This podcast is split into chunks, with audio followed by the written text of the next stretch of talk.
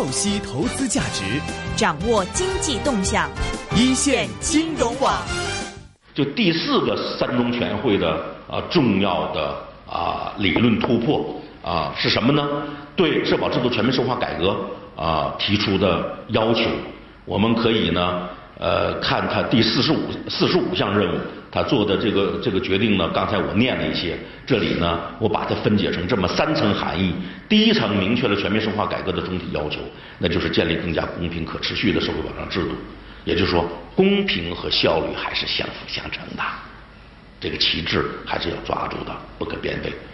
第二，只是说全面深化改革的主要任务，那么就是通过完善个人账户制度，健全多道多角多得的激励机制，啊，确保参保人的权益。啊，第三，全面树立树立了全面深化改革的检测标准。这个检测标准两条，一条是它是否能够。实现全国统筹，再一个是是否能够坚持精算平衡。我这里呢，把对这个概念呢做一个解释：全国统筹、统筹水平，这个词儿呢很中国，很中国啊，国外没这个词儿啊。国外所有国家的养老保险制度都是中央政府、联邦政府举办的，那么财权和事权是很匹配的。你联邦政府举办的制度，你联邦政府去收钱、去发钱。这是非常明确的。在美国，失业保险制度那不是联邦政府政府的任务，是州政府的任务。所以由政府由州政府制定政策、制定标准、去收钱、去发钱。所以，当你从这个州到那个州去流动的时候，那是不一样的，政策是不一样的，你得认可。这是失业保险制度，有的州失业保险制度好，有的失业保险水平不太好。再比如说工伤制度，那么在美国也是非常清楚的，它是州立制度，由州制定政策，由州收钱，由州发钱，啊，国家不管，联邦政府不管，所以呢，它的工伤这种赔偿的水平相差太大，很大，呃，有的州啊，呃，断了一个手指工伤或者一条啊胳膊啊很便宜，有的。很贵，啊，那么你说很怪，那么像这种制度能不能影响劳动力的流动呢？空间分布呢？很贵的那个省啊，劳动力就集中的很多，啊，很便宜那个省劳动力短缺，啊，供不应求，啊，劳动力价格就上来了，能这样吗？不是这样的，所以工伤这种不是这样。你说对生育有有没有影响呢？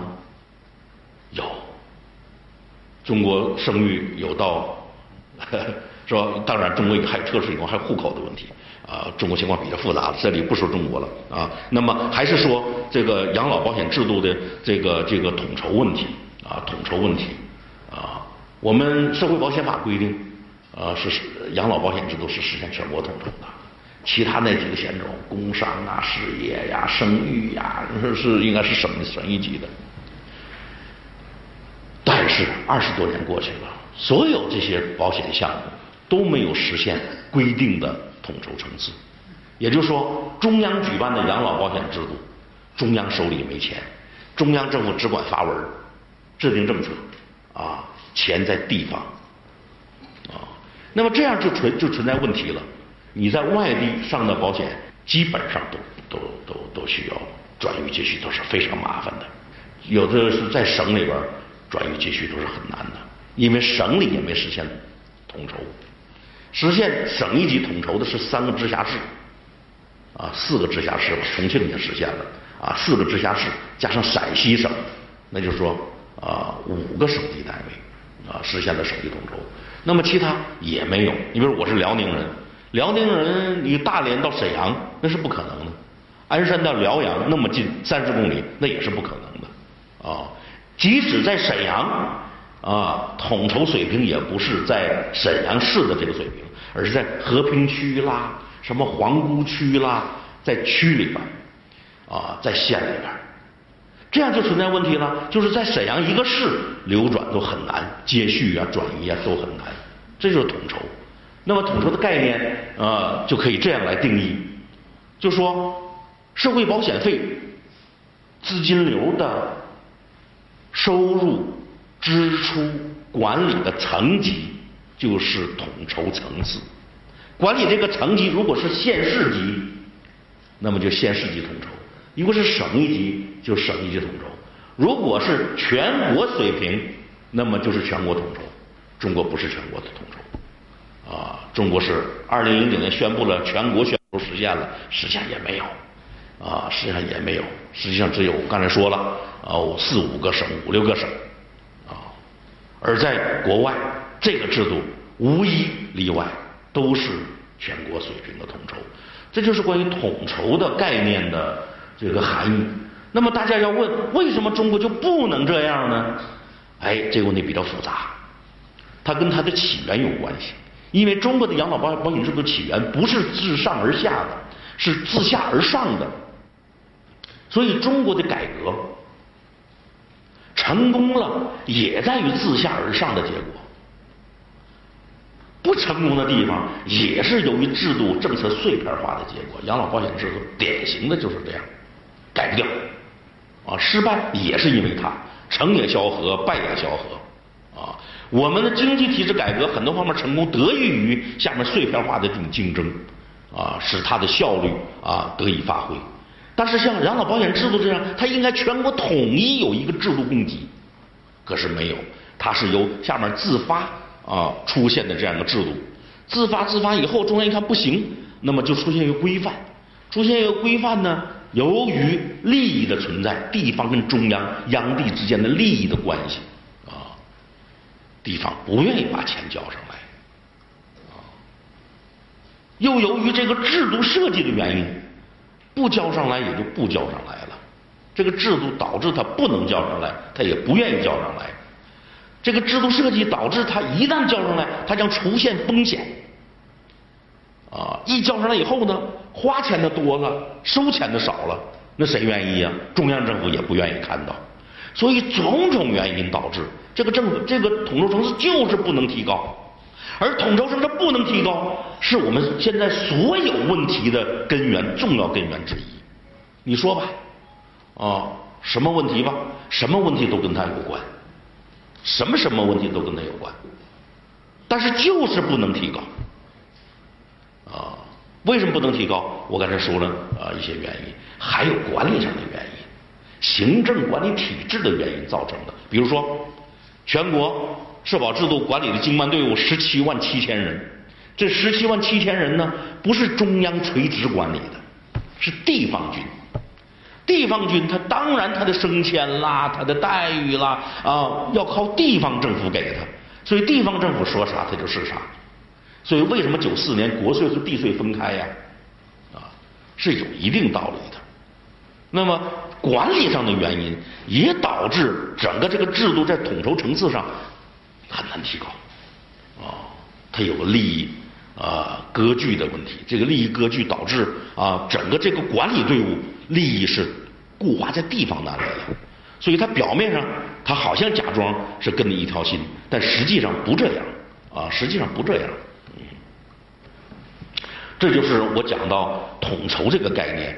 所以你我这很中国化的一个词儿，很中国化的一个词儿啊，跟外国人在讲的时候呢，我们有我们的词儿啊，我然后跟他解释解释，咱们就用这个词儿，像户口似的，户口呢实际上就用户口这两个字，拼音发音就用户口啊，他也就懂了。那么统筹层次呢，我们也也有中国的词儿啊，也就是这么用了，他也最后也明白了。他他当然他他又糊涂了，回去待了一段几个月又糊涂了，他又给写邮件，他又问你，他又他又忘了啊，怎么是到底怎么回事啊？你在他的概念里没有这种东西，怎么是统筹是怎么就不能提高？也是不能相信的啊！不搞这个很深入研究也是搞不明白的。所以在中国就有一个统筹层次的问题，原因在哪儿呢？啊，一旦提高统筹层次，将有财政风险啊！你要想实现全国统筹。应该对制度进行改革，让制度的资金在上解途径当中没有损失、没有道德风险的发生，能拿到中央来。我给大家举个例子啊，工商银行、中国银行、农业银行、交通银行啊、招商银行等等，所有的银行、所有的保险公司，资金在上解到总部的时候有问题吗？是没有问题的。哪能说呃那个交交通银行北京的钱不能拿到上海总部去啊？那不存在这个问题的。但在养老保险制度、工伤保所有保险中都存在这个问题。为什么？这就是在经济发展水平差距比较大的情况下，如果啊缴费和待遇之间的关系松弛的话，它就相当于税，税性比较大，费性比较小，跟个人的联系不紧密，所以你在它就变成无主的资金，税等于是无主的，啊无主的你就就跟管理者的利益就就就挂起钩来了。你知道你交的税谁管的吗？啊，你交的钱国家国防用了多少？呃，什么航空用用了多少？你知道吗？基础设施你是不知道的。但你交的费，你比如说养老保险费，你应该知道它放在哪了，多少钱啊？这个问题就是说，呃，当精算啊不是很紧密的时候，钱呢就跟管理者的利益啊就容易这个绑定。如果都精算了啊，所有的钱都是储户了。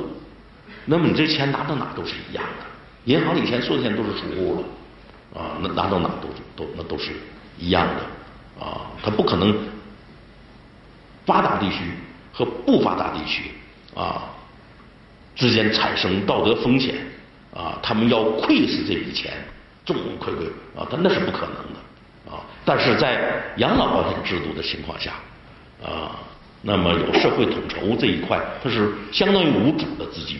啊，那么就容易产生这个问题啊，这就是统筹的问题。这个问题呢，我不知道我讲没讲清楚啊，大家是不是理解？啊，这四个三中全会这个这个提出的啊重要的思想是非常重要的。下面呢，正是讲今天要讲的这个 NDC 的问题，名义账户的问题啊。那么我们这次改革啊。是在这样一个背景下啊进行的，这个背景导致我们很难很难啊，它有这样几个特点。第一个特点，我们的养老保险制度处于提高最快、政府财政补贴最多的历史时期，老百姓的胃口吊得很高很高。我们从二零零五年开始上调百分之十，年年上调，到今年十一年了。当时是七百来块钱，现在两千两百来块钱啊，平均养老金水平。那么这样涨下来，那么在很多企业里就形成倒挂了，就退休人拿的退休金啊，一样一的年龄啊，我认识人我就退了，那么我涨的退休金恐怕比你在岗的职工拿的工资都要涨得快。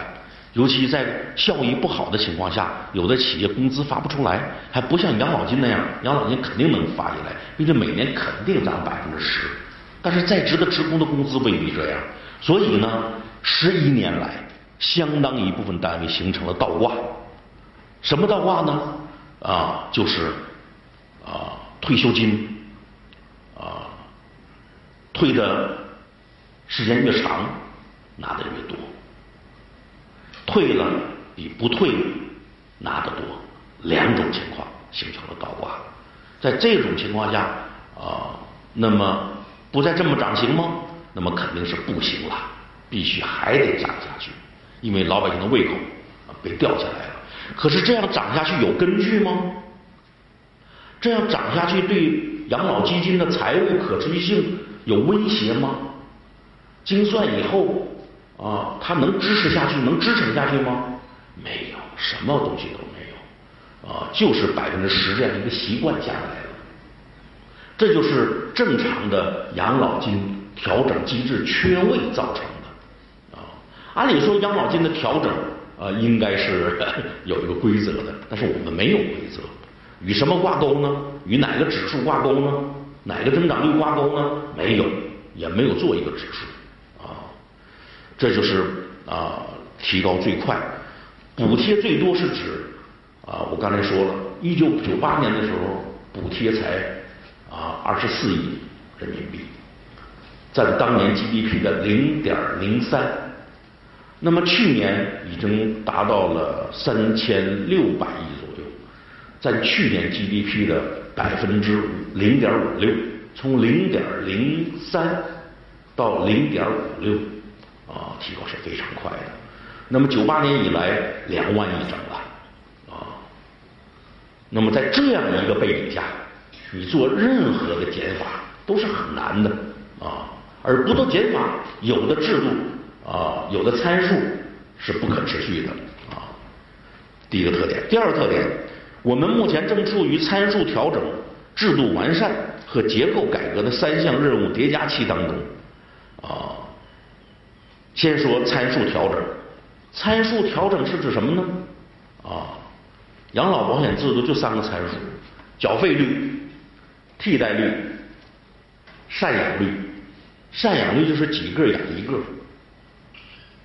几个养一个是既定的。你你要想调节它，你只能提高退休年龄，对不对？缴费率可以升和降，替代率可以升和降，赡养率是不能升和降的。几个人养一个，这是人口多少年以前生小孩决定的，你不可能一宿把它改了。你要想改它，只能提高啊退休年龄，所以退休年龄可以替代成啊赡养率。那么好，三个参数是赡养率啊替代率啊，那么退休年龄就这么三个参数，这三个参数决定了一切，而这三个参数都处于非常要命的阶段。啊，老龄化导致我们赡养率提高到从六个养一个提高到三个养一个，在未来到五零年两个养一个。那么你要想这个制度平衡，你或是提高大家啊缴费水平，工作一代缴缴费水平，或是降低退休一代的待遇水平，你才能平衡啊。可是都不行，都不能动，为什么呢？你要提高缴费水平，现在已经高的要命了，百分之二十八的缴费率，再加上那其他四险，再加上企业年金两个百分之十二，再加上这个这个那什么啊住房公积金两个百分之十二，嚯，加一起一共百分之七十四，哦，再能提高吗？不能提高了，应该降啊！已经宣布降低了失业保险基金一个点儿了，又盯住了养老保险。又盯住了啊，还有工伤等等等等，为什么呢？因为资金都非常多，应该降啊，为中小企业松绑啊，为减少经济下行压力做点贡献，减税降费。所以缴费率不能提高了吧，对吧？不能动了吧？要动动只能往下降，不能往上抬，对吧？那么还有一个数是替代率。替代率我也跟你说了，十一年了，连续涨涨了百分之十啊，涨了十一年了，你还能往下降吗？它是个政治问题了，大家已经习惯了，不能降了，要降一定一定得有说法，一定一定得有说法。你比如说，我要定住 CPI，CPI 很低呀，中国 CPI 很低呀，中国 CPI 能定定住 CPI 是不算啥的呀。百分之十打翻一个跟头了，这 CPI 已经翻一个跟头了，CPI 是不算啥的。你说盯 CPI，那等于没说，这个这个是不行。好，你盯住经济增长率，啊，新常态七，旧常态十，啊，旧常态已经定到十了，新常态你降到七，你可以宣布我盯到十，啊，定到七，行不行呢？这是一个说法吧。第二，第三，你可以盯到社会平均工资增长率。社会平均工资增长率在中国过去的十几年里是高于 GDP 增长率的，GDP 增长率是十，以前啊，社会平均工资增长率是十四点四，你盯哪个呢？好，最高是社平工资增长率，你可以盯它，哦，那么还有一个盯法，就是把三个增长率合在一起做一个指数，你盯着它，你不管怎么着，全世界这么多国家。办法也就这么多，你选其中一个，这也是不难的，关键是政治决定。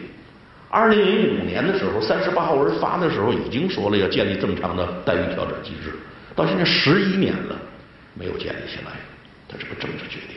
那么能做这个决定吗？好，三个律都讲完了，那么只有一个律能动。一看退休年龄在这个国家太低了，你只能动退休年龄。别的他没法再动了。那么全世界的经验和教训也都是这样，只能动退休年龄。有的国家非常顺利的就动了，有的国家难产。哎，为什么呢？